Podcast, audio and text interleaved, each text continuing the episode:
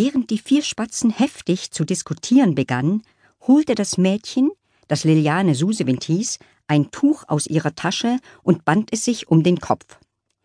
Sie hatte ihre rostrote Löwenmähne noch nie leiden können, aber wenn nun sogar schon die Spatzen von den Dächern pfiffen, dass sie aussah wie ein Wischmopp.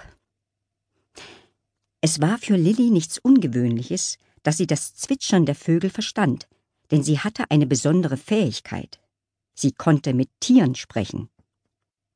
Können wir uns darauf einigen, dass du hier im Urlaub mit keinem Tier redest? fragte nun Lillis Mutter. Du weißt ja, dass es immer zu einem Riesenwirbel führt, wenn die Leute das merken. Und ich würde gern einmal eine Woche Urlaub in Ruhe verbringen. Abgemacht? Lilli nickte ergeben. Ja, gut, stimmte sie zu, obwohl sie wusste, wie schwer das werden würde. Aber sie wollte ja selbst gern vermeiden, von anderen Urlaubern angegafft zu werden. Hoffentlich fiel keinem der Hotelgäste auf, dass inzwischen mindestens zwanzig Spatzen auf der Dachrinne saßen, zu ihr herunterstarrten und lauthals chirpten. Ich passe auf, versprach Lilli.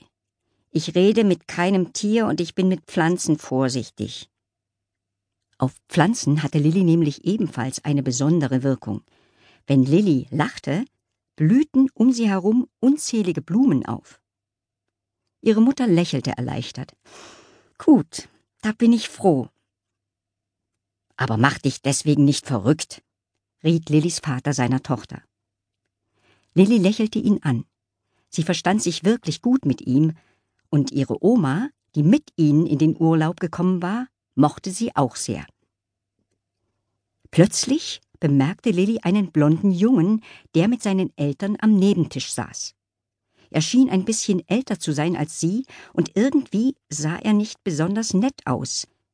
Kaum hatte Lilli das gedacht, streckte der Junge ihr die Zunge heraus. Lilli biss schnell in ihr Brot und guckte wieder zur Dachrinne hinauf.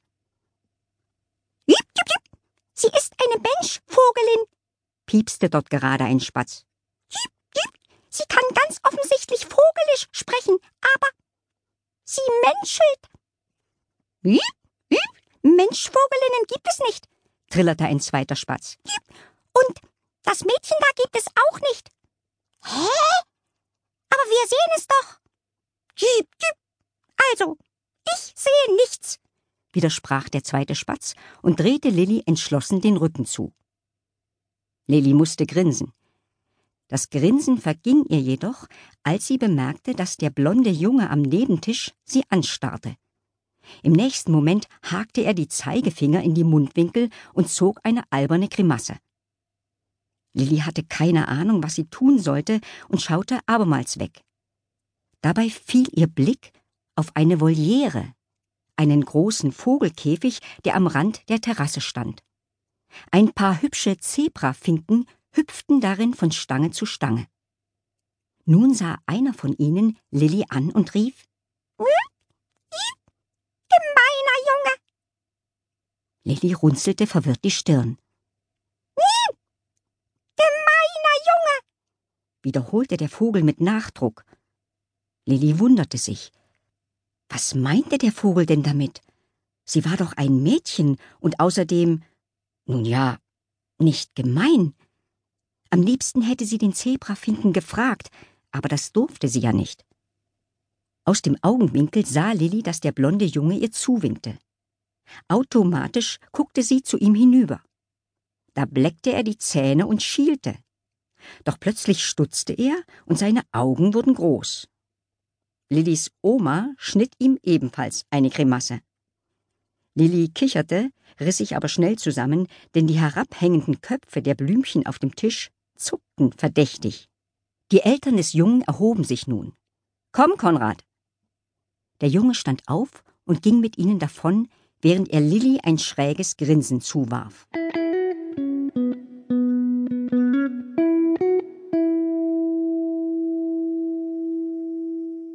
Als Lilli nach dem Frühstück den großen Hotelgarten erkundete, entdeckte sie Konrad neben ein paar Blumenbeeten.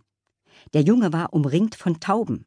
Er warf ihnen Brotkrumen hin und die Tiere pickten eifrig danach. Lilli wollte gerade lächeln.